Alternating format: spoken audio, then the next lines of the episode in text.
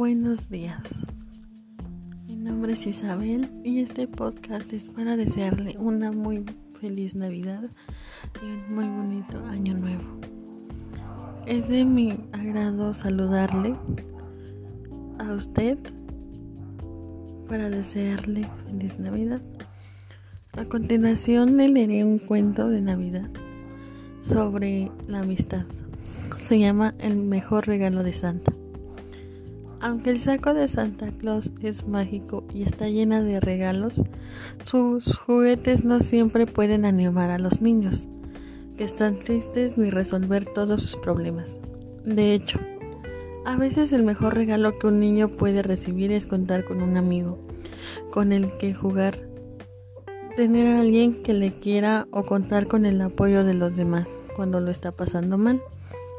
Esa es la moraleja de esta historia que encierra en pocas palabras una muy bonita lección sobre el valor de la amistad y la importancia de cuidar a los demás.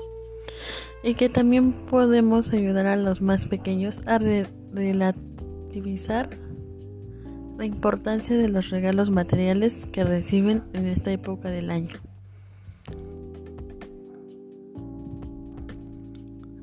A continuación le diré una bonita frase eh, es dedicada para usted.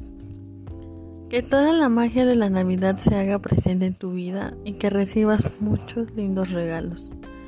Además del cariño de toda tu familia. Te deseo muchas felicidades.